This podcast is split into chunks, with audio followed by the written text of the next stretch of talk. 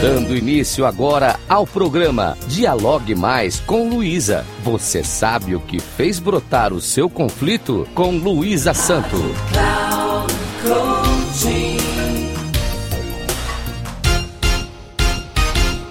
Olá, tudo bem?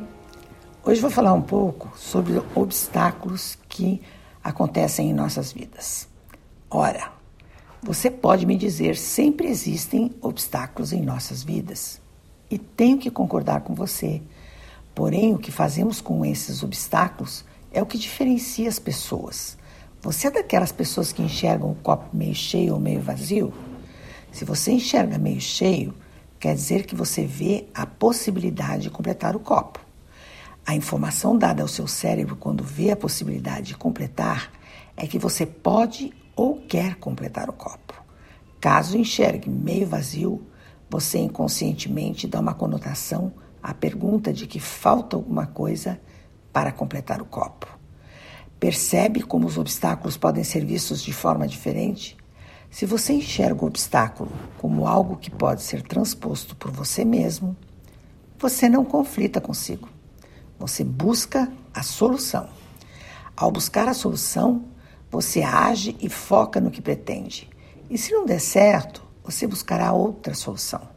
Isto pode ser considerado resiliência, que é a força interior para retomar aquilo que não deu certo e buscar novos caminhos.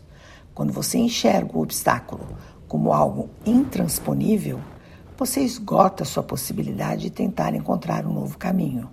Você se deprime, não age e derruba sua autoestima. E o conflito pelo não conseguido domina você como se o obstáculo fosse um ser independente. Você passa a dar aos outros a responsabilidade pelo seu fracasso. Sua desculpa mais comum é: foi por causa disto ou daquilo, deste ou daquele, que não consegui lograr resultado para o que pretendia. Reflita sobre esta verdade, dura e inquestionável, que o verdadeiro obstáculo foi criado por você e pior, seu conflito interno pode com muita facilidade resvalar em quem estiver à sua frente. Enxergar nossas responsabilidades perante os obstáculos que julgamos de antemão serem intransponíveis ou os fatos que nos agridem e acreditamos sempre acontecerem por culpa do outro. Sempre nos manterá mais alertas para o que realmente provocamos em nossas vidas e principalmente em nossa saúde. Não há demérito em errar. Todos erramos vez ou outra. Porém, o reconhecimento do próprio erro demonstra grandeza e sabedoria. Refletir sobre as questões em que falhamos ajuda-nos a entender o porquê as coisas acontecem e como poderemos agir em situações semelhantes. A reflexão positiva faz com que nos sintamos mais fortes e com capacidade natural para encontrar soluções. Quando encontramos as soluções para nossas dificuldades, entendemos que o potencial para resolver já existe dentro de nós. Somos um oceano de boas ideias e o importante é saber que elas existem e basta que as deixemos aflorar. Quanto mais praticamos essa maneira de ser, mais e mais nos tornamos absolutos em nosso saber. Ernst von Glaserfeld uh, escreveu em seu artigo A Construção do Conhecimento, no tópico Os Céticos, página 77 do livro Novos Paradigmas, Cultura e Subjetividade, dizendo que os céticos sustentavam que o que chegamos a conhecer passa por nosso sistema sensorial e nosso sistema conceitual e nos brinda com um quadro ou imagem, mas quando queremos saber se esse quadro ou imagem é correto, se é a imagem verdadeira de um mundo externo, ficamos travados, já que cada vez que contemplamos o mundo externo, o que vemos é visto de novo, através de nosso sistema sensorial e nosso sistema conceitual.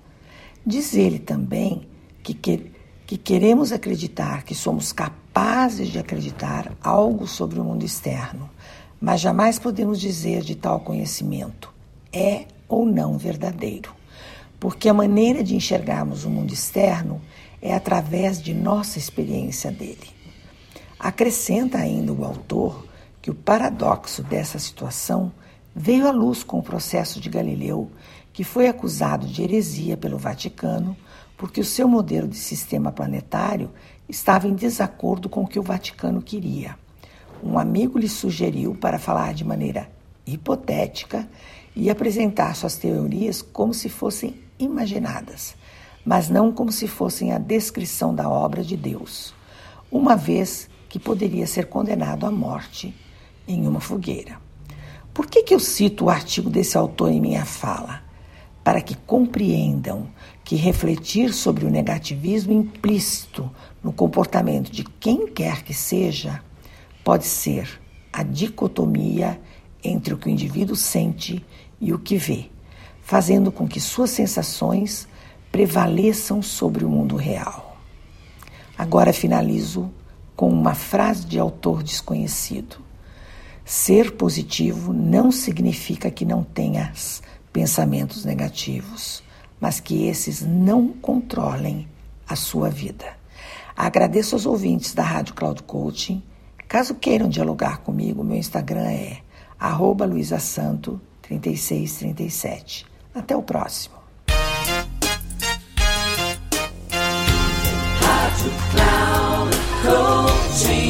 Chegamos ao final do programa Dialogue Mais com Luísa.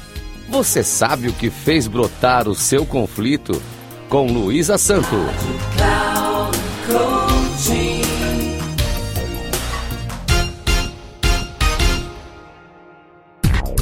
Se ligue.